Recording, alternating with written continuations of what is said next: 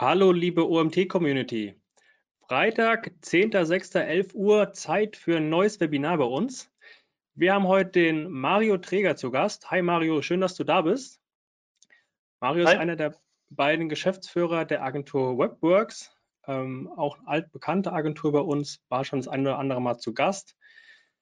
Wir beschäftigen uns heute mit dem Thema SEO für Marken sind sehr gespannt, Mario, was du für uns vorbereitet hast und was du uns mitgebracht hast, was wir heute wieder lernen können. Für alle Teilnehmer, die zum ersten Mal bei einem Webinar bei uns dabei sind, ihr könnt während des Vortrags Fragen in den Chat stellen. Die Fragen sammle ich während des Vortrags.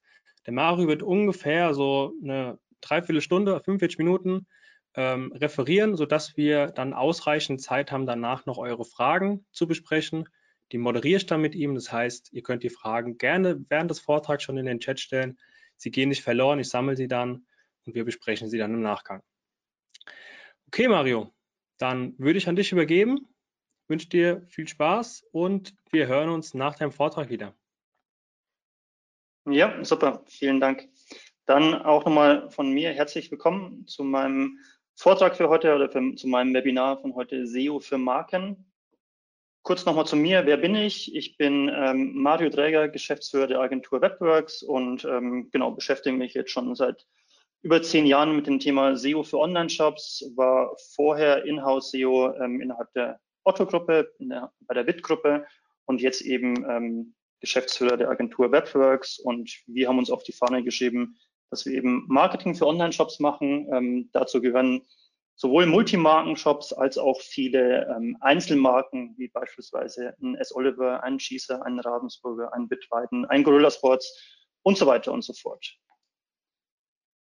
Ähm, zu Beginn möchte ich noch mal ein bisschen ausholen, ähm, wie in jedem meiner Webinare und noch mal kurz ähm, über, den, über das Thema Stellenwert SEO 2022 beziehungsweise in den nächsten Jahren sprechen, weil man doch relativ oft irgendwie hört, ja, ist, ist SEO denn eigentlich noch, noch wichtig? Ist es noch relevant?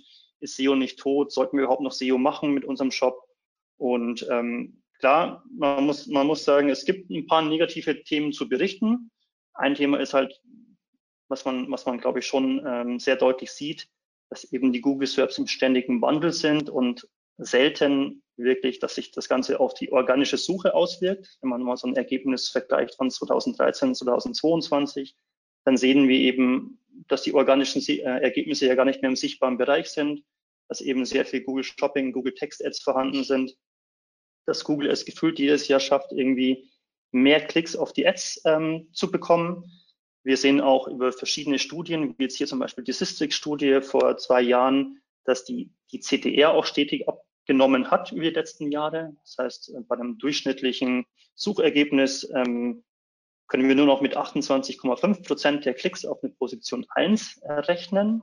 Sobald äh, Google Shopping vorhanden ist, also unser Bereich Thema Online-Shops, ähm, können wir nur noch mit 13,7 Prozent der Klicks rechnen. Das heißt, wir haben in unserem Bereich, ähm, im E-Commerce-Bereich, würde ich sagen, da ist bei so gut jeder Suchanfrage ein Google Shopping-Ergebnis vorhanden, haben wir tatsächlich die schlechteste Klick Klickrate in dieser kompletten Studie von Systrix, sprich in der kommerziellen Suche. Ähm, das sind alles Themen, die, die schon dagegen sprechen. Plus, wir haben natürlich auch von, von Google-Seite ständige Updates. Jetzt auch wieder das Core-Update im Mai, was, glaube ich, gestern vollständig ausgerollt wurde. Also hat zwei Wochen sozusagen gedauert, wo man auch wieder sieht, dass es ein paar Seiten hier stark getroffen hat. Äh, Hälfte der Sichtbarkeit eingebrochen von heute auf morgen. Das sind schon alles Themen, die so ein bisschen nicht gerade positiv auf die SEO-Welt scheinen. Ich würde aber trotzdem sagen, auf die Frage, ist die Bedeutung von SEO für Shops äh, tatsächlich geringer geworden, würde ich sagen, eigentlich nein, weil wir auch nicht viel Alternativen haben. Und ähm, das will ich hier auch nochmal ein bisschen argumentieren, ähm, wenn wir uns sozusagen Shops anschauen, die zu unseren Kunden gehören und einfach mal aufteilen, über welche Kanäle gewinnt denn so ein Online-Shop Umsatz, dann ist es ja tatsächlich so, dass bei den meisten Online-Shops über die Hälfte tatsächlich Search Traffic ist. Klar, SEA in Verbindung mit Google Shopping läuft tatsächlich auch immer ein bisschen besser wie SEO.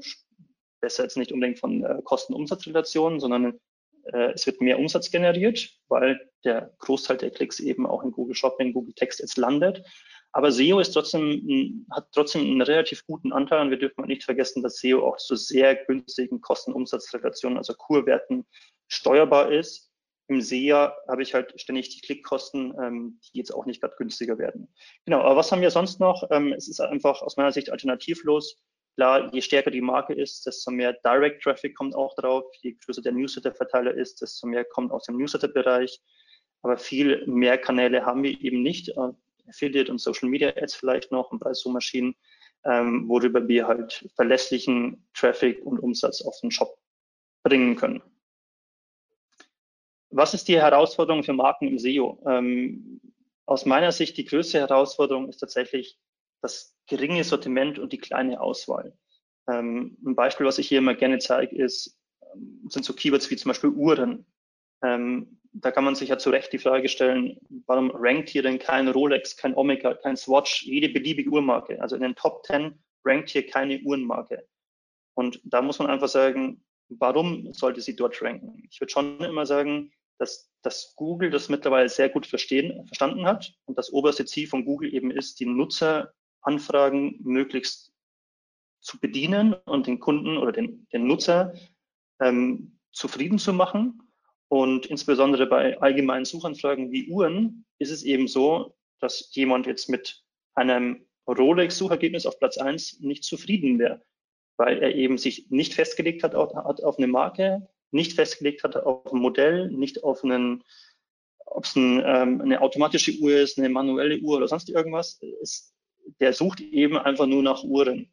Und da finde ich schon, macht es Google relativ gut, ähm, dass eben Marken hier erstmal nicht oder nur selten ähm, wirklich gelistet werden. Ähm, ja, es ist leider so, dass logischerweise Markenshops nur ihre eigene Marke sowie ein begrenztes Sortiment abbilden können. Dementsprechend würde ich sagen, das ist immer so der, die größte Herausforderung beziehungsweise der größte Negativpunkt, ähm, wenn man also einen eigenen Markenshop hat. Ähm, was haben wir noch? Es gibt halt auch sehr starke Konkurrenz bei Brandsuchanfragen sobald ich mit meiner eigenen Marke auf Marktplätze gehe oder in Multimarkenshops, ähm, was ja dann auch so eine Art Marktplatz ähm, ist, meine, meine Produkte vertreibe, habe ich natürlich auch eine starke Konkurrenz für die eigenen Google -Such äh, organischen Suchergebnisse, aber auch für die ähm, Ads-Suchergebnisse. Wenn wir jetzt hier mal das Beispiel S. Oliver Kleider eingeben, klar ranken wir mit S. Oliver Kleider auf Platz eins. Aber man muss auch sagen, Google Shopping ist sehr präsent mir ähm, Google Shopping gelingt es S. Oliver nur mit einem, mit einem S. Oliver ähm, Beispiel hier tatsächlich präsent zu sein. Wir haben hier noch 0,99 Cent Versandkosten. Hingegen sind andere vielleicht auch dann kostenlos. Das sind auch alles Sachen, die in Google Shopping halt ähm, sehr einfach darzustellen sind und sehr einfach gesehen werden können. Und ähm, was wir eben noch sehen, ist, dass dann auch ein S. Oliver natürlich auf sich selbst nochmal bucht, bucht zu Google Shopping und noch ein Peak in Glockenburg, also ein Brandbidder vorhanden ist. Das macht es uns natürlich in SEO auch schwer, obwohl wir auf Platz 1 stehen, über die eigene Marke wirklich massiv Traffic generieren zu können, weil eben viel hier oben auch wirklich landet. Sprich, die starke Konkurrenz ist auf jeden Fall auch eine, eine große Herausforderung aus meiner Sicht ähm, für Händler. Und zu guter Letzt natürlich auch noch das Thema Preis. Ähm, was wir häufig sehen, ist eben, dass der der Markenshop an sich den höchsten Preis im eigenen Online-Shop ähm, eigentlich hat. Sprich, er ist überall günstiger, nur nicht im eigenen Online-Shop. Hier mal ein Beispiel, ähm, was ich vorgestern rausgepickt hatte von Kercher. Ähm, Im eigenen Online-Shop 179,99, auf Amazon 119,89. Muss man sich auch nicht die Frage stellen, warum der Traffic oder der, der Umsatz dann bei Amazon gemacht wird. Oder auch ein anderes Beispiel aus dem Hundefutterbereich. Ähm, da wird ein, ein Hundefutter verkauft bei Amazon mit einer Lieferung für 2,99 Euro, was schon sehr untypisch ist, bei Amazon Versandkosten zu zahlen. Im eigenen Online-Shop kostet das gleiche Produkt aber dann 4,95 Euro Versandkosten. Das sind schon so Sachen, wo man sich die Frage stellen muss, ähm, wie sinnvoll ist das tatsächlich ähm, und wie hinderlich ist das natürlich für einen eigenen Online-Shop. Das heißt, bei preisintensiven Kunden, oder vor allem auch im Google Shopping-Bereich, auch wenn es jetzt nichts mit SEO zu tun hat, aber im Google Shopping-Bereich ähm, ist das halt, also liegt, liegt das halt einfach ganz klar offensichtlich da. Wenn da 4 oder 95 Versandkosten stehen, nebenan ist versandkostenfrei, dann muss man sich nicht die Frage stellen, wohin geklickt wird. Kommen wir zu unserer SEO-Strategie für Marken im SEO. Ähm, wir versuchen Markenshops immer anhand des Kaufprozesses, des kompletten Kaufprozesses eigentlich abzubilden. Ich habe hier mal das Beispiel von äh, Victorinox, für die wir schon seit einigen Jahren äh, tätig sind. Und ähm, genau, das mal in so einem Trichter abgebildet. Wenn wir ganz unten anfangen, dann ist das für uns die, hat, hat die höchste Priorität. Das sind sogenannte Brand Queries. Beispiel Victorinox Taschenmesser oder vielleicht auch nur Victorinox. Das heißt, der Suchende hat sich bereits auf die Marke festgelegt, auf unsere Marke und die Wahrscheinlichkeit ist relativ hoch, dass er wirklich kauft. Das heißt, das im Schritt eins sind das eigentlich die Queries, also die Suchanfragen, die wir zuerst bedienen sollten und wo wir alles dran legen sollten, dass wir hier wirklich auf Position einstehen, sprich unsere Brand verteidigen. Dann geht es in den Bereich, der schon deutlich spannender ist ähm, von, vom Suchvolumen her. Das ist der Trans die Transactional Queries, der transaktionelle Bereich. Sowas wie Taschenmesser kaufen ist natürlich hochrelevant, wenn ich Victorinox bin, hat mit meiner eigenen Marke nichts zu tun. Also meine eigene Marke kommt jetzt hier nicht vor. Aber ich bin natürlich der Taschenmesserhersteller ähm, und möchte natürlich auch ranken, wenn jemand Taschenmesser kaufen eingibt. Das heißt, der Suchende will ein Produkt kaufen, hat sich aber jetzt hier gar nicht auf die Marke festgelegt. Und unsere Aufgabe ist es natürlich jetzt, uns auch zu solchen Begriffen festzusetzen. Und zu guter Letzt mit der niedrigsten Priorität dann das Thema Informational Queries, also informationsgetriebene Suchanfragen. Das heißt, auch hier wollen wir zu einem späteren Zeitpunkt es dann schaffen, dass wir gefunden werden, wenn der Suchende nicht wirklich im Kaufmodus ist, wenn er sich aber informiert. Also wenn er sich vielleicht schon im Kaufprozess informiert und etwas äh, zukünftig kaufen will oder wenn er sich natürlich auch mit unserem Produktsortiment sich auseinandersetzt und sich hier informiert. Klassisches Beispiel, wie pflege ich mein Taschenmesser? Ist vielleicht jetzt nicht äh, das beste Beispiel, um einen, äh, einen Suchenden zum Kunden zu machen, aber wenn wir zum Beispiel Gorilla Sports hernehmen, wie richte ich zu Hause ein Fitnessstudio ein? Ist natürlich ein Suchbegriff oder ein, ein Beratungsinhalt, den man haben sollte, wenn man Fitnessprodukte für zu Hause verkauft. Genau, so viel zu dem Kaufprozess und ich würde jetzt nochmal im Anschluss auf diese einzelnen Punkte ähm, eingehen. Zuerst das Thema Optimierung auf Brand Queries. Ähm, als kleine Zusammenfassung ähm, würde ich immer sagen, die Brand Queries sollten wie im SEA auch unter allen Umständen verteidigt werden. Das heißt, das ist eigentlich unser kostbarstes Gut. Es kann nicht sein, dass ein Amazon plötzlich für ähm, Victorinox Taschenmesser auf Platz 1 steht und wir eben nur die Platz, den Platz 2 haben. Ähm, zu, was, was sehr positiv ist, ist, dass in den letzten Jahren die Brand innerhalb des Google-Algorithmuses einen sehr hohen Stellenwert bekommen hat. Das heißt, die Brand, also die Marke, ist sehr, hat ein, genau, ist ein sehr starker Ranking-Faktor. Das heißt im Umkehrschluss eigentlich, dass nur grobe Fehler dazu führen können, dass wir eben mit einem Markenshop zur eigenen Marke nicht auf Position 1 gefunden werden. Grobe Fehler könnten mangelnde On-Page-Optimierung sein, aber auch fehlende ähm, Landing-Pages für Brand-Kategorie-Kombinationen als Beispiel. Ähm, sprich, wenn jemand etwa nach ähm, Victorinox Parfüm sucht und wir haben keine, ähm, keine Landingpage, dann könnten das natürlich mögliche Gründe sein, logischerweise, dass wir nicht gefunden werden. Was würde ich vorschlagen, ähm, wie man bei der Optimierung in diesem Prozess oder in diesem Trichter-Segment ähm, vorgeht? Ähm, Im Grunde würde ich versuchen, immer auswendig oder immer zu monitoren, für welche Keywords bin ich denn noch nicht auf Position 1 und ähm, die dementsprechend zu optimieren. Ich habe hier mal ein Beispiel über, über Systrix gemacht, die natürlich mit jedem anderen Tool auch, wie Xovi, SEMrush, Searchmetrics und so weiter und so fort ähm, aber ich bin jetzt hier über Systrix gegangen, habe gesagt, ähm, gib mir doch mal alle Rankings von adidas.de an, aus. Also ich will mir die Adidas-Seite anschauen und ähm, zeigt mir nur die Positionen zwischen zwei und fünf als Beispiel, die das Keyword Adidas enthalten. Also ich will logischerweise nur Brand Queries. Und dann erhalten wir alle Rankings, die eben zwischen Position 2 und 5 ranken.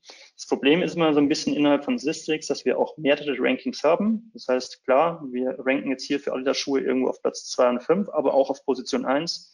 Das heißt, hier muss man immer noch mal ein bisschen exportieren und in Excel sich das Ganze zurechtziehen.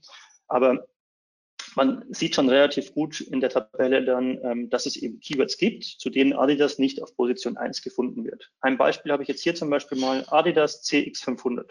Das ist ein aktuelles Modell von einem äh, Adidas Sneaker, hat ein Suchvolumen von 2350. Wenn ich das bei Google eingebe, kommt hier Idealo, Amazon, Ladenzeile und erst dann schafft es Adidas, für seinen eigenen Schuh gefunden zu werden. Und wie gesagt, Adidas ist ja eigentlich die starke Marke, dementsprechend sollte Adidas ja eigentlich nach äh, vorne stehen. Ich habe mir jetzt, das mich, das mich interessiert hat, hier einfach nochmal im Quick-Check angeschaut, warum rankt denn Adidas nicht?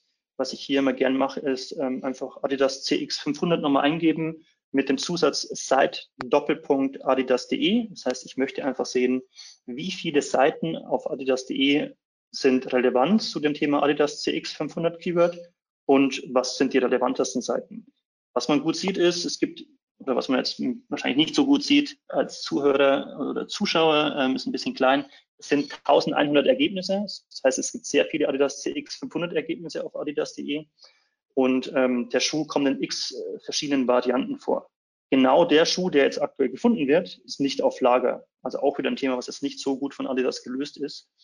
Und ähm, genau, das Problem ist jetzt hier, würde ich sagen, dass, ähm, dass es gegenüber den Marktplätzen, die wir jetzt gerade gesehen haben, oder den Preisvergleichern, keine Hauptseite für das Modell CX500 gibt. Das heißt, all diese Produkt-URLs, Produktseiten konkurrieren eigentlich miteinander. Ähm, die, das Produkt, was aktuell besser rankt, ist sogar ausverkauft, wird nicht weitergeleitet, zeigt nicht auf ein anderes Produkt. Und somit haben wir eine ständige Kannibalisierung eigentlich zwischen diesen ganzen Produkt-URLs. Wir haben aber kein klares Ergebnis für CX500, dass wir sagen, hier ist Adidas CX500. Diesen Schuh gibt es für Frauen, für Männer, für Kinder. Den gibt es in Blau, Grün, Weiß und so weiter. Und was sie halt eben noch falsch machen, in Anführungszeichen, ist, dass, ähm, dass sie die kleinste Auswahl haben. Das heißt, ein Amazon hat eine deutlich größere Auswahl bei diesem Modell, also Farbvarianten, als es Adidas selber überhaupt abbilden kann. Ähm, all diese Themen sorgen am Ende dafür, dass Adidas eben halt nicht vorne steht zu ihrem eigenen Modell, sondern dass es eben ganze drei andere äh, Marktplätze im Preisvergleich schaffen, zu diesem zu diesem, äh, zu diesem Rank, also zu diesem Keyword vorne zu stehen und dadurch halt auch den kompletten Traffic abgrasen. Eine andere Vorgehensweise, die noch besser funktioniert, ist das Ganze einfach umzukehren. Ich nehme mir einfach Amazon her und sage, zeig mir doch mal alle Keywords, die Adidas beinhalten auf der Amazon.de Seite, die auf der Position 1 sind. Und man sieht schon, Amazon rankt zu 5445 verschiedenen Adidas-Keywords auf Position 1. Das heißt im Umkehrschluss, Adidas hat diese Position nicht besetzt. Hier auch wieder ein klassisches Beispiel. Adidas Radsportbrillen wird ähm, 1300 Mal gesucht. Also es gibt ein Suchvolumen. Wer rankt hier, wenn ich bei Google das Ganze suche? Amazon, Idealo und nochmal Idealo. Und dann kommt eben die Adidas-Seite mit der Brillenkategorie. Auch hier wieder ein Quick-Check. Ich gebe das Ganze hier nochmal als Zeitabfrage ein. Was ist die relevanteste Seite? Tatsächlich die Brillenseite. Und ähm, genau, in dem Fall muss, muss man jetzt sagen, nach einer kurzen Recherche sieht man schon relativ gut, es gibt eben nur eine Brillenseite, jedoch keine spezifische Radsport-Brillen-Landingpage. Das heißt, sowohl Idealo als auch Amazon machen hier einen besseren Job, weil sie Google eine spezifische Adidas Radsport-Brillen-Landingpage präsentieren. Und somit gewinnt natürlich die Konkurrenz und nicht die Adidas allgemeinen Brillenseite.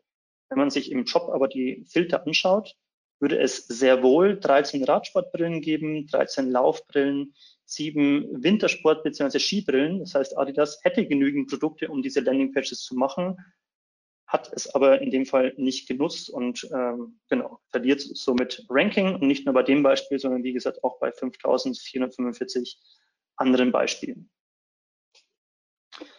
Ähm, zu guter Letzt noch eine andere Möglichkeit, ähm, über die Google Search Konsole zu gehen. Das heißt, wir können auch in der Google Search Konsole einfach Brand Keywords abfragen. Ich habe es hier mal für Just Spices gemacht, habe einfach gesagt, in den letzten drei Monaten ähm, gib mir alle Keywords mit der Suchanfrage Just aus, als Teil von Just Spices und ähm, gib mir alles aus, wo die Position größer als zwei ist. Ähm, genau, kriegt man jetzt hier eine sehr, sehr lange Liste. Ähm, die müsste man jetzt nochmal analysieren, welche Keywords sind mir wichtig, welche Keywords sind mir nicht so wichtig und schauen, ähm, ob man hier auf Position 1 eben optimieren will. Ähm, können tut man auf jeden Fall. Man ist ja selbst Just Spices. Und ähm, genau, auch hier wieder ähm, schönes, schöne Möglichkeit, um eben Potenziale innerhalb der Brand Queries zu finden. Ähm, Vorsicht ist auf jeden Fall nochmal geboten bei der Google Search Konsole ähm, bei dem Thema Position. Man muss immer denken, es ist nicht die Position, mit der ich gefunden werde, sondern die Position, auf die der Nutzer klickt.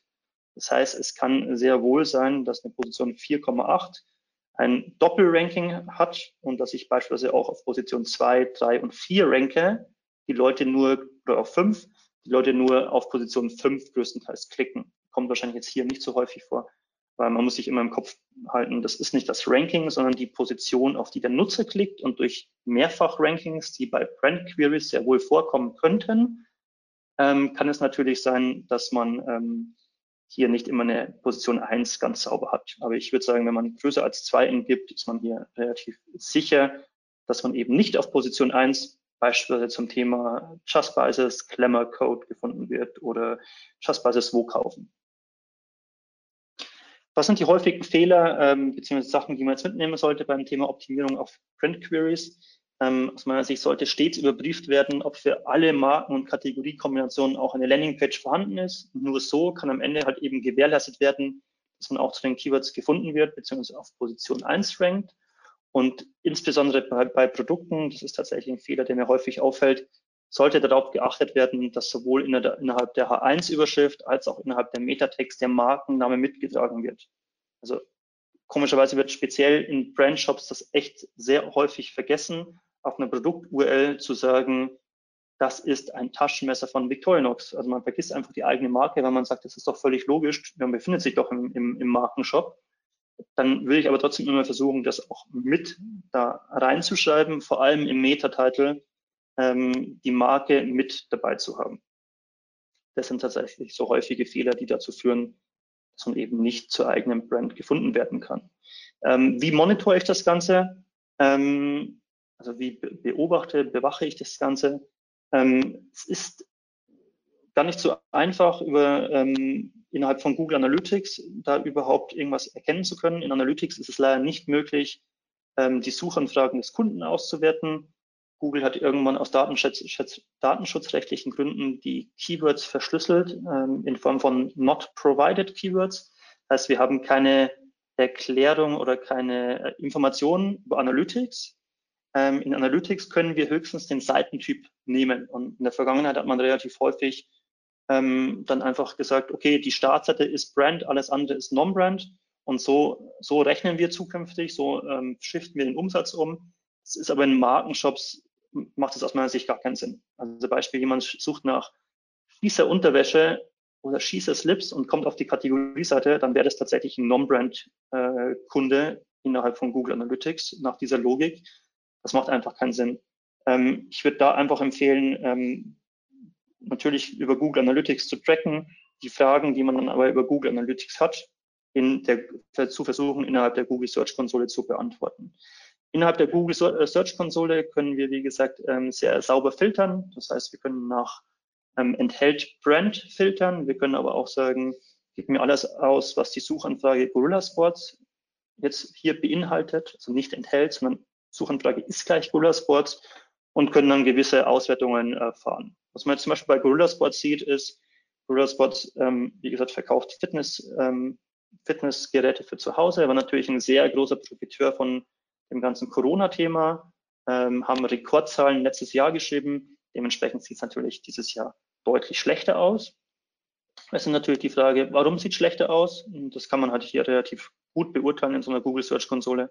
Wir sind eigentlich ungefähr auf der gleichen Position, beziehungsweise die Klicks finden auf der gleichen Position statt. Wie gesagt, bei Gorilla Spot stehen wir 100% auf Platz 1, aber die meisten Leute klicken eben in die Sitelinks, also wird eine Position 2 hier generiert. Wir haben die CTR, die schlechter geworden ist, 24% auf 20%. Da muss man sagen, okay, wo wandert der Traffic denn hin? Höchstwahrscheinlich eben in Google Ads und Google Shopping. Ähm, das ist ein Thema und wir sehen einfach anhand der Impressionen, die Nachfrage ist deutlich geringer als letztes Jahr nach dieser Marke. Das heißt, ähm, die, das Bedürfnis, ein Fitnessgerät zu kaufen, ist einfach dieses Jahr deutlich geringer wie letztes Jahr. Fitnessstudios sind offen, alles andere spielt nochmal dazu. Der Markt ist einigermaßen gesättigt. Und ähm, genau, solche Sachen kann man dann relativ gut über die Google Search Konsole auswerten. Ähm, bei Brand, wenn ich mir Fragen in Verbindung mit Brand stelle, also allgemein ist es so, wenn wenn es ums Thema geht, analysier doch mal bitte und schaue dir an, haben wir weniger Umsatz, weniger Traffic haben. Dann segmentiere ich immer zwischen Brand und Non-Brand. Ich schaue mir erstmal die Brand an. Ist die Brand schwächer wie im Vorjahr? Hat die Brand irgendwelche Auswirkungen und dann Non-Brand? Bei Brand sind immer zwei Themen. Entweder die Marke ist tatsächlich schwächer, es ist weniger Nachfrage vorhanden. Passiert sehr, sehr häufig jetzt auch bei, bei Fashion-Marken und so weiter. Durch das Corona-Thema sind viele Verschiebungen irgendwie. Filiale war offen, Filiale war zu. Ähm, die Marke hat wahrscheinlich, also vielleicht auch tatsächlich abgenommen und so weiter und so fort. Und ich schaue mir immer das CTR-Thema an. Weil speziell bei Brand Queries komme ich auch immer mit, mit Google Ads in die Quere und Google Shopping. Das heißt, sobald bei Google Ads, Google Shopping aufgedreht wird, mehr Geld ausgegeben wird, verliere ich natürlich auch an, an Klick, an, also an CTR, an Klickrate. Und ähm, die Sachen kann man immer relativ gut hier, hierüber ähm, monitoren, argumentieren und äh, überwachen. Kommen wir zum, zum Thema Optimierung der Transactional Queries. Ähm, kurze Zusammenfassung auch hier wieder. Ähm, Trans Transact also transaktionelle Suchbegriffe sind in der organischen Suche sehr stark umkämpft. Ähm, in den meisten Fällen hat man hier tatsächlich mit Marken, Online-Shops ähm, einen großen Nachteil aufgrund mangelnder Sortimentsauswahl. Das ist das, was ich gerade schon hatte. Das ist ein ganz wichtiger Punkt für heute. Ähm, das Ziel sollte es sein, durch professionelles technisches SEO sowie in der vollständigen On-Page-Optimierung das Bestmögliche rauszuholen wie gesagt, wir, wir, haben den großen Nachteil, dass wir eine begrenzte Sortimentsauswahl haben. Deswegen sollten wir das bestmöglich herausholen. Und bei der Erwartungshaltung sollte man tatsächlich mal sehr realistisch sein und die eigene Sortimentsauswahl ehrlich gegenüber anderen Kunden bewerten. Also wenn man jetzt irgendwie zwei Uhren hat, dann, dann muss man einfach ehrlich sagen, okay, wir haben zu wenig Sortiment beim Thema Uhren mitspielen zu können. Das ist einfach, das ist einfach ganz wichtig, dieses Thema. Und ähm, nach einer allgemeinen technischen Optimierung sollte der Fokus auf die hoch, auf, auf, äh, auf die hochwertigen Kategorien und Produkte gelegt werden.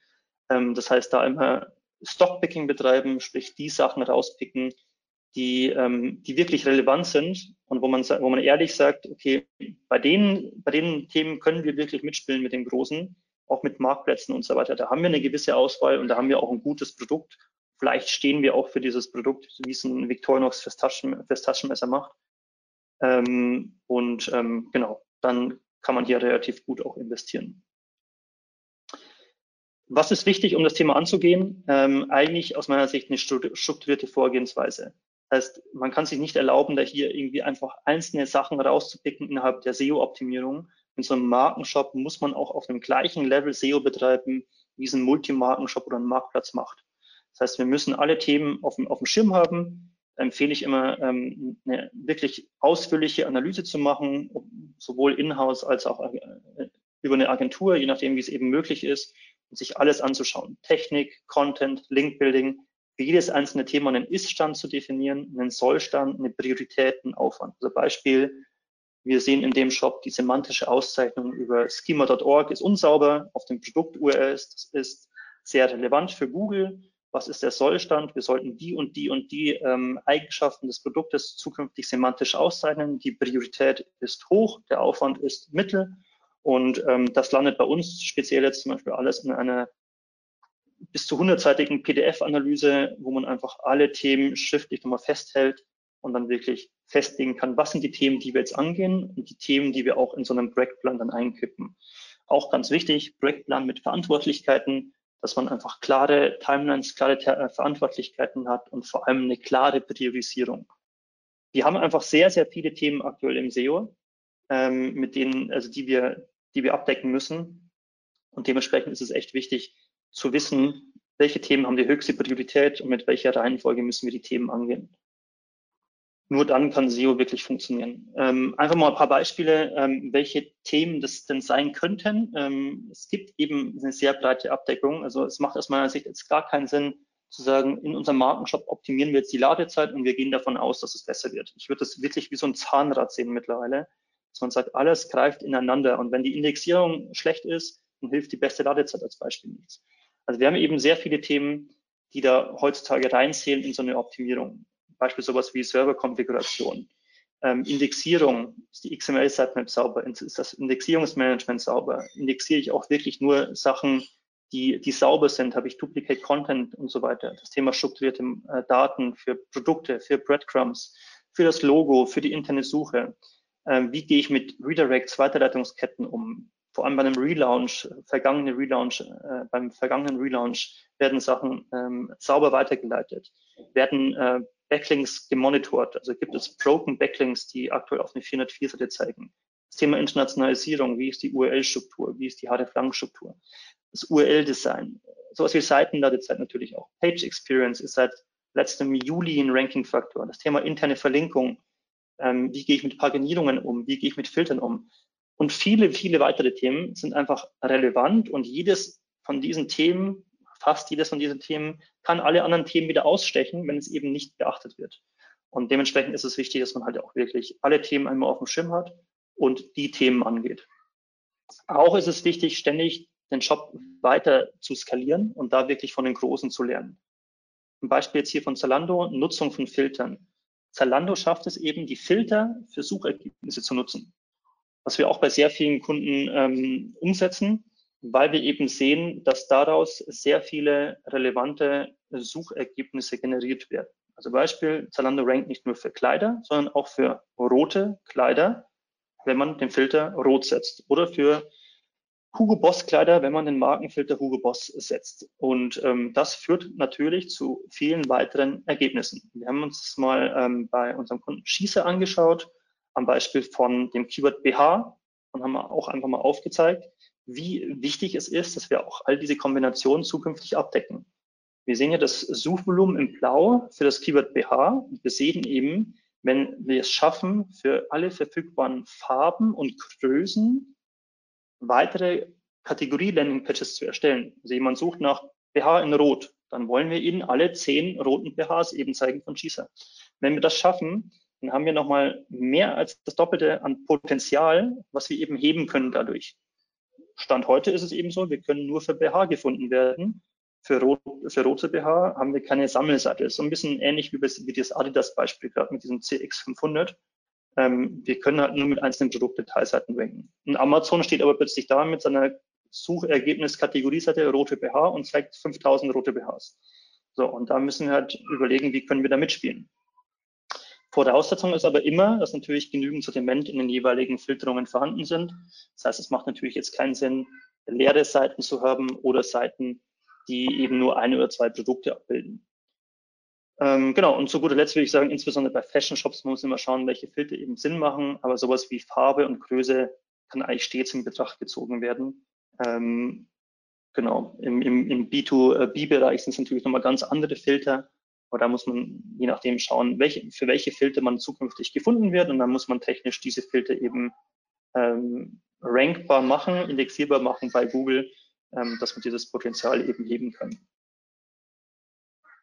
Ein anderes äh, Thema der Skalierung ist Nutzung einfach von weiteren SEO-Landing-Pages. Wir haben das auch bei Gorilla Sports, das ist ja auch ein Markenshop, und ähm, angeschaut, indem wir einfach geschaut haben, welche Themen decken wir denn aktuell nicht ab, also welche transaktionellen Begriffe. Sowas wie zum Beispiel Beinpresse, Hantelscheibenset, Hantelscheiben 10 Kilo, Hantelbankklapper und so weiter. Und ähm, was haben wir gemacht? Wir haben eine Sammelseite erstellt zum Thema Inspiration. Das wird im Footer intern verlinkt. Und ähm, dadurch ist gewährleistet, dass Google über die interne Verlinkung all diese URLs findet. Und ähm, wenn wir uns das auf der rechten Seite anschauen, sowas wie Langhandelablage war eben im Shop vorher nicht vorhanden, ist eine Sammelseite, ist jetzt eine Inspirationsseite und wir können hier auf Position 1 ähm, gefunden werden. Und ähm, genau, das trägt eben dazu bei, dass wir Stück für Stück ähm, immer mehr von diesen Rankings ähm, gewinnen können. Hier mal eine kurze Übersicht. Wir haben hier ähm, die Sichtbarkeit fürs, ähm, für, den, für den Bereich Inspiration. Sieht man relativ schön, wie der in der Sichtbarkeit steigt. Und auch den Traffic, das war jetzt zu Corona-Zeiten auch noch. Aber diese 115.789 Klicks hätten wir sozusagen ohne diese zusätzliche, zusätzlichen Skalierungsseiten, die nicht in der Navigation aufgehangen sind und die nicht Teil der Navigation sind, hätten wir nicht abdecken können. Kommen wir ganz kurz zum Thema Erwartungshaltung. Ähm, das kann man auch relativ deutlich, glaube ich, kommunizieren. Ähm, bei der Erwartungshaltung, wie gesagt, im Brand-Bereich ist alles möglich und sollte auch alles möglich sein. Im Non-Brand-Bereich sollte man stets realistisch sein. Das heißt, gute Rankings können nur in Bereichen erzielt werden, in denen man einfach stark aufgestellt ist.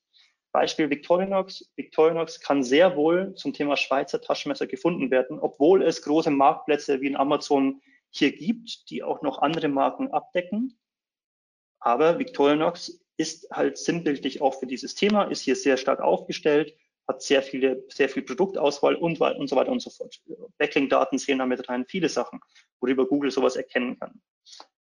Victorinox hat aber auch Parfüms. Ich würde aber nicht sagen, dass zum Thema Parfüm kaufen, also ich würde es den Kunden nicht versprechen, dass, dass Victorinox hier in den Top 10 gefunden werden kann. Und da muss man halt einfach deutlich und ehrlich mit sich sein. Man sieht schon, wer rankt zum Thema Parfüm kaufen, Flaconi und Douglas. Und da finde ich halt, hat Google auch alles richtig gemacht. Weil jemand, der Parfüm kaufen will, der hat sich nicht auf die Marke festgelegt, nicht auf den Duft, auf nichts. Dem muss ich einen Multimarkenshop, einen Marktplatz oder sonst irgendwas zeigen mit dieser Auswahl. Wenn hier jetzt ein Victorinox auf Platz 1 stehen würde, dann hätte Google tatsächlich etwas falsch gemacht. Und das muss man sich auch immer äh, bewusst sein, ähm, in welche Richtung es eigentlich geht und ähm, dass es eben relevant ist, wie Google auch tickt in dem Bereich. Was sind die häufigen Fehler? ähm, um für transaktionelle Begriffe eben fernab der eigenen Marke gefunden zu werden zu können, ist es einfach wichtig, den Shop auch umfassend zu optimieren. Ohne ein strukturiertes, strukturiertes äh, Vorgehen und nur so einer punktuellen Optimierung an einzelnen Stellen kann hier kein Erfolg erzielt werden. Und ähm, ich würde wirklich die Ranking-Faktoren immer als Zahnräder sehen, die wirklich ineinander greifen und deswegen vollumfänglich optimiert werden müssen. Ähm, die stetige Skalierung ist auf jeden Fall relevant. Das heißt, ähm, es ist ein Grundstein für eine steigende Sichtbarkeit auch. Und ähm, das wichtigste Thema ist wirklich die Erwartungshaltung. Bei schlecht, schlecht aufgestellten Sortimenten habe ich bei solchen Keywords wirklich keine Chance. Ich kann auf nischigere Keywords gehen, indem ich zum Beispiel sowas wie, ich verkaufe jetzt Taschenmesser aus Holz oder hochwertige Taschenmesser oder Hochwert Taschenmesser für XY, auf sowas optimiere oder Parfüm aus äh, dem jeweiligen Land, mit, dem mit der jeweiligen Duftnote. Man muss auch sagen, auch das machen natürlich die Multimarken-Shops mittlerweile. Und wenn ich nicht gut aufgestellt bin, habe ich hier nicht die Chance.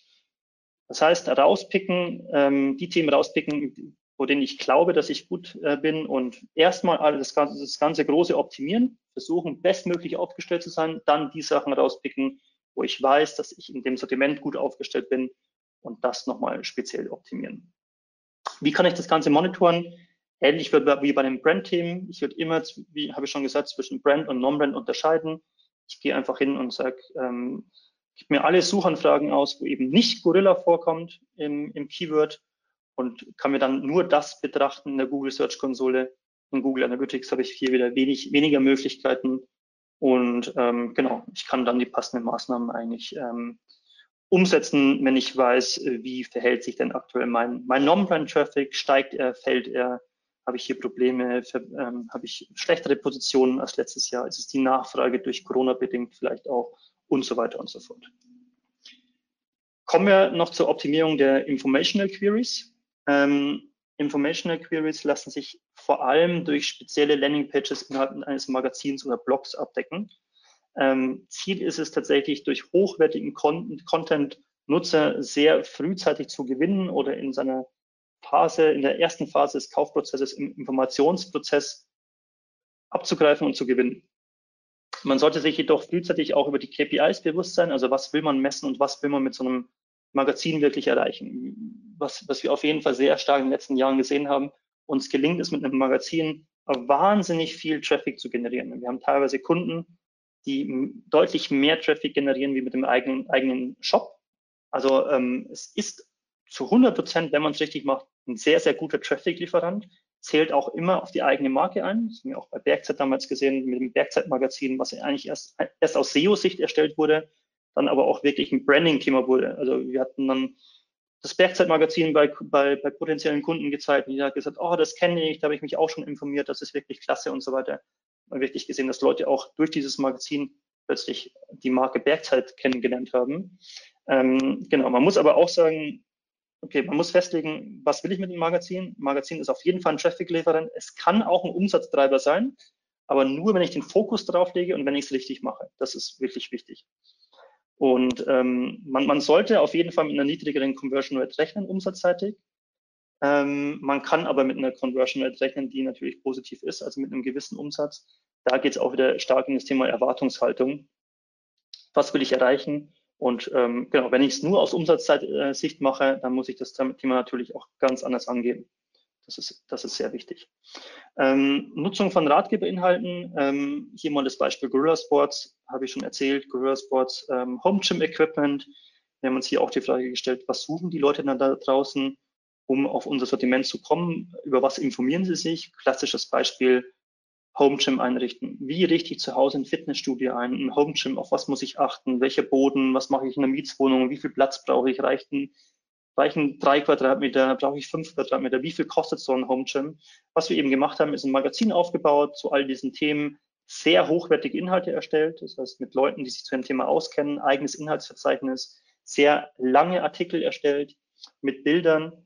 Und ja, wir ranken zu Home Gym einrichten auf Position 1. Ähm, ziehen den Traffic ab und versuchen ihn dann natürlich bestmöglich in den, in den Shop zu lenken, indem wir sagen, hier sind passende Produkte, hier ist ein Beispiel für ein Fitnessstudio mit fünf Quadratmetern, hier kannst du das alles kaufen und so weiter und so fort. Das Ergebnis, ähm, so ein Magazin gewinnt stetig Sichtbarkeit. Wir machen sehr, sehr viel Traffic hier über ein Jahr, eins, eins, also eine Million ähm, Klicks auf dieses Magazin. Wie gesagt, ähm, ist, so ein Magazin ist einfach ein guter Traffic-Bringer. Das ist, das passiert lediglich über 40 Artikel. Also wir haben nur 40 Artikel aus SEO-Sicht in diesem Magazin. Wir sehen es wirklich als, als Evergreen-Inhalte und nicht als, wir müssen jeden, jede Woche einen Inhalt schreiben. Ähm, lieber alte Inhalte optimieren, statt neue Inhalte zu schreiben. Und ähm, genau, darüber funktioniert das Ganze eben. Was sind die häufigen Fehler? Genau das, was ich gerade angesprochen habe. Weniger ist mehr. Das heißt, es sollten lieber sehr hochwertige, lieber einen hochwertiger Artikel pro Monat schreiben, als zehn Artikel von niedriger Qualität. Man sieht einfach heutzutage, Google ist sehr gut daran, solche informationsgetriebenen Ratgeberinhalte bewerten zu können. Es ist sehr wichtig, dass ein Autor dahinter steht, dieses ganze EAT-Prinzip von Google, also wie viel Autorität ähm, hat, hat der Autor als Beispiel, wer steht da dahinter, eine Autorenseite und so weiter. Das sind alles wichtige Themen, aber auch, dass ein Artikel eben vollumfänglich geschrieben wird, dass, dass da nichts vergessen wird, dass dann nicht, dass einfach keine niedrige Qualität hat, schlechter Inhalt. Und diese zehn Artikel bringen mir einfach gar nichts und dementsprechend lieber in einen hochwertigen Artikel investieren. Ähm, ich würde das Ganze eher immer als Wissensdatenbank in Form von Evergreen-Inhalten sehen, als in Form eines Blogs, wo ich täglich aktualisieren muss. Das heißt, ein Home Gym, also ein Artikel zum Thema Home Gym einrichten, der ist in zehn Jahren wahrscheinlich noch gültig. Ein Artikel zum Thema ähm, welche Trends wurden äh, bei der Fashion Week bla bla bla gezeigt.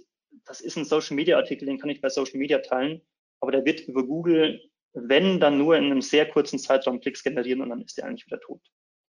Ähm, Fokus sollte stets auf die Nähe zum eigenen Sortiment gelegt werden. Das sind wir bei dem Umsatzthema. Wenn ich natürlich über Gott und die Welt schreibe, muss ich, kann ich nicht erwarten, dass ich da Umsatz generiere. Das heißt, ich würde von den Themen her, würde ich immer mein eigenes Sortiment nehmen. Beispiel, wir haben eine Handelbank bei Gorilla Sports im Sortiment, dann überlege ich, okay, was suchen die Leute? Es gibt ja auch W-Fragen-Tools wie Answer the Public zum Beispiel, wo man einfach mal Handelbank eingibt und wo dann das Tool ausspuckt, welche Fragen stellen sich die Leute dazu?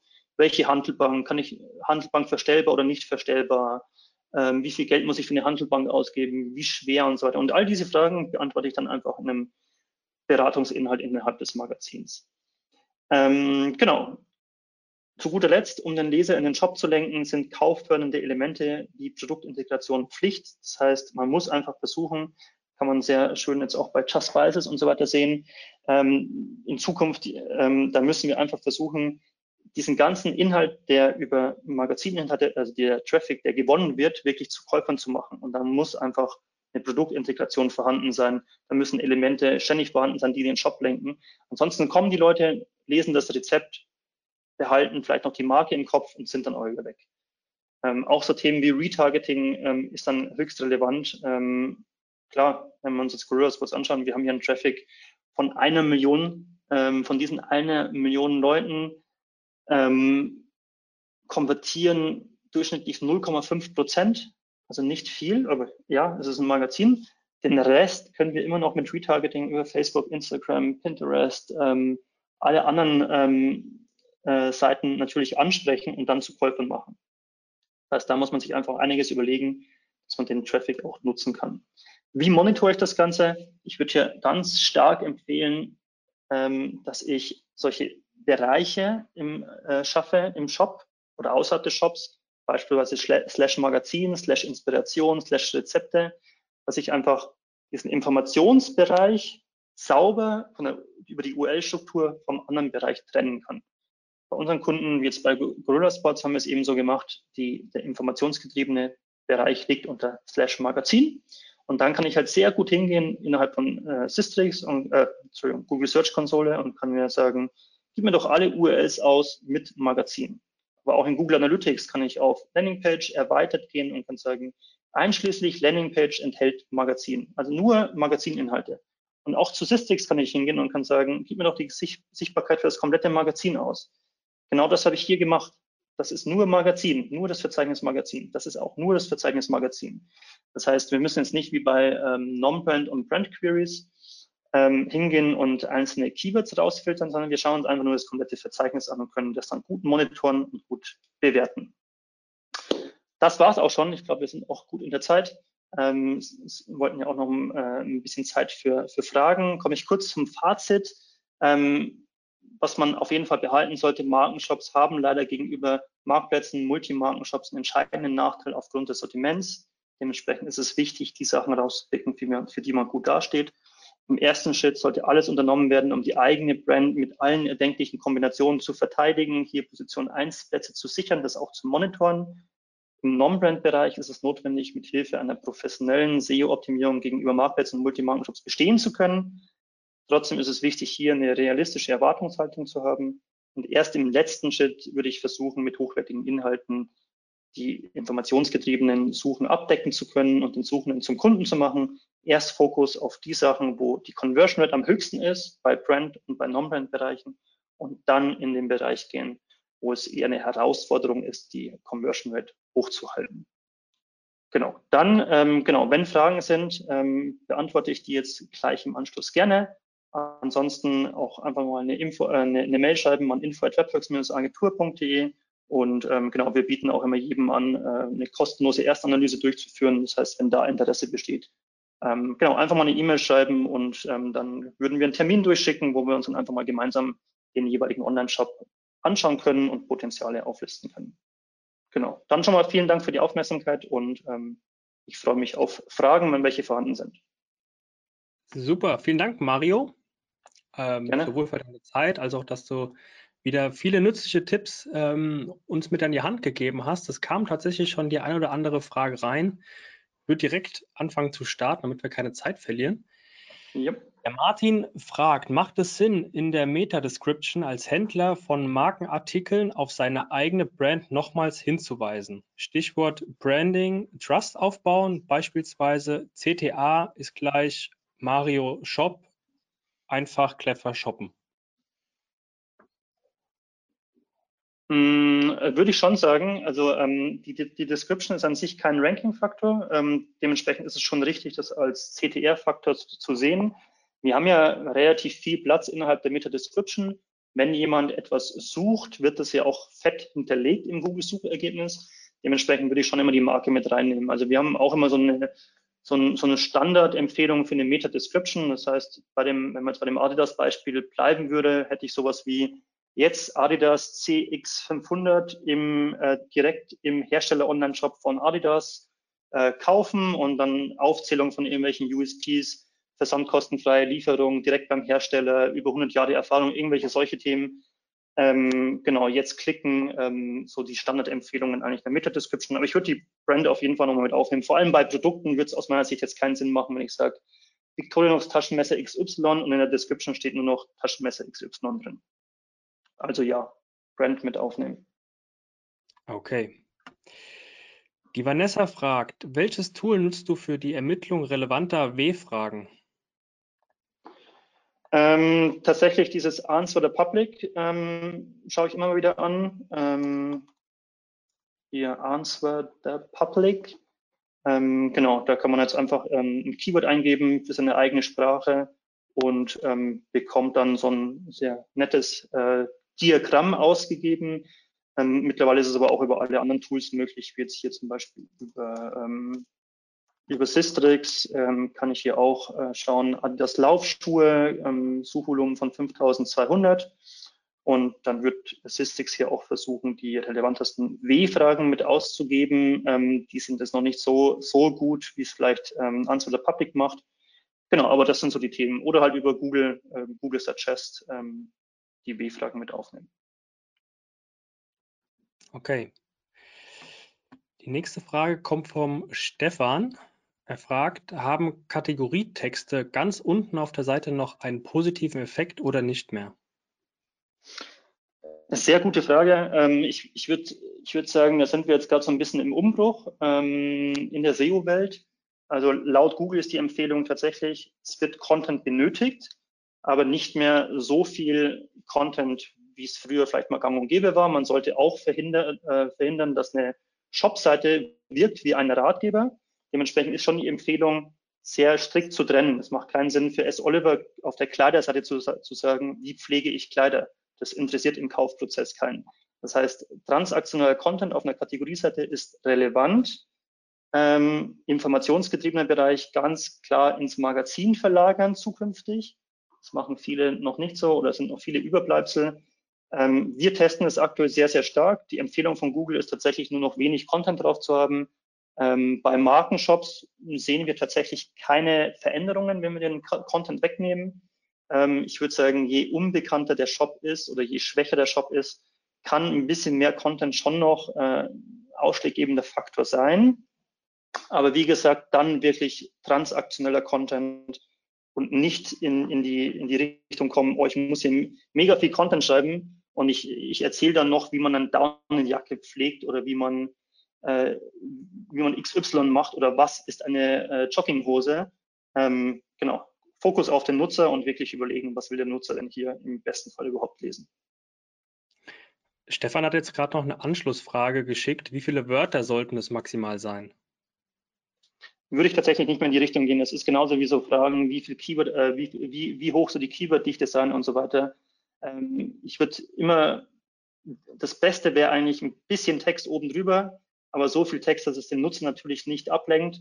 Und wenn man dann noch ein bisschen was erzählen will, dann kann man unten noch Text nehmen, aber ich würde jetzt nicht sagen, dass es irgendwie schon gar keine 1000 Wörter, ähm, 500 vielleicht als Richtwert, wenn überhaupt, ähm, aber ähm, so viel wie Sinn macht. Und ähm, wenn ich jetzt sowas habe wie ähm, ein Verschluss für, für Handeln, was soll ich dazu schreiben? Also dann, ähm, dann ist das Wichtigste in 100 Wörtern erzählt. Ähm, und ich würde es auch tatsächlich immer ein bisschen abhängig machen von der Konkurrenz. Das heißt, zu dem jeweiligen Keyword auch mal die Konkurrenz anschauen. Wie ist die Konkurrenz da aufgestellt? Das ist immer der, das ist ja, das sind die Seiten, mit denen ich mich am Ende konkurrieren muss. Und wenn da mehr Content drauf ist, ähm, dann würde ich tatsächlich vielleicht auch mal ähm, entgegen der Empfehlung von Google aktuell sagen, okay, dann muss auch auf meiner Seite vielleicht auch ein bisschen mehr Content drauf. Genau, ich würde jetzt aber keine Zahl dann nennen, die für alles äh, relevant ist. Hauptsache, es ist ein bisschen Content drauf und das ist auch eine gute Aussage von Google. Wir brauchen ein paar Sätze, um wenigstens das Thema verstehen zu können. Okay. Ja, dann haben wir bisher alle Fragen klären können. Aktuell keine mehr offen. Super kommt jetzt noch in den nächsten ein, zwei Minuten noch was rein, aber ansonsten, ähm, wenn ihr noch Fragen habt, jetzt im Nachgang oder noch eine Frage auftauchen sollte, beziehungsweise wenn ihr euch das Webinar im Nachgang anschauen solltet, das äh, Webinar ist ja wie immer auf Abruf bei uns auf der Webseite ähm, zu finden, www.omt.de slash Webinare. Dann könnt ihr das Angebot von Mario annehmen, schreibt ihm da gerne Mail ähm, zu der Frage oder auch gerne das Angebot in Anspruch nehmen von einem, von einem einfachen Erstgespräch, um zu schauen, was verbessert werden kann. Aber dann würde ich sagen, wir entlassen. Ah, wir haben gerade noch eine Frage reinbekommen. Und zwar funktionieren FAQ, FAQ, äh, funktionieren FAQs im Online-Shop bei transaktionalen Suchanfragen? Ähm, tatsächlich sehr, sehr selten. Also ich, ich sehe es nicht oft. Ähm, es ist auch so ein bisschen schwierig, die, die Richtlinien von Google in die Richtung zu deuten. Google sagt zumindest, es entspricht entgegen der Richtlinien ähm, FAQ auf werblichen Seiten zu verwenden. Das ist jetzt wieder die Frage, ob das werbliche Seiten sind. Ähm, wir selbst verwenden diese FAQs ähm, nicht in Online-Shops. Ähm, wir versuchen das teilweise im, ähm, im Magazin abzudecken. Wie gesagt, das sind wieder so Themen, wo, wo es tatsächlich, ähm, wo, ja, wo Google entscheidet, ob es angezeigt wird oder nicht. Aber sowas aus meiner Sicht sind sehr schöne Magazin-Ergebnisse. Äh, also wenn man jemand sucht nach den Übungen, ähm, Squats, äh, was ist Vibrationstraining, ähm, dann haben wir einfach versucht, ähm, die häufigsten Fragen zu diesen Artikeln zu, ähm, zu ermitteln, haben die am Ende des Artikels nochmal beantwortet und semantisch ausgezeichnet mit diesem FAQ-Page und ähm, sehen auch in der, in der Google Search Konsole, dass wir eine bessere Klickrate erzielen. Klar, das Ergebnis ist fast doppelt so groß wie vorher ohne diese FAQ-Themen und ähm, genau, versuchen es zumindest im redaktionellen Bereich abzudecken, aber nicht im Shop-Bereich, weil wir da bei Tests gesehen haben, dass es sehr, sehr schlecht funktioniert und ähm, weil da die Richtlinien von Google jetzt nicht so sauber formuliert sind. Ähm, genau.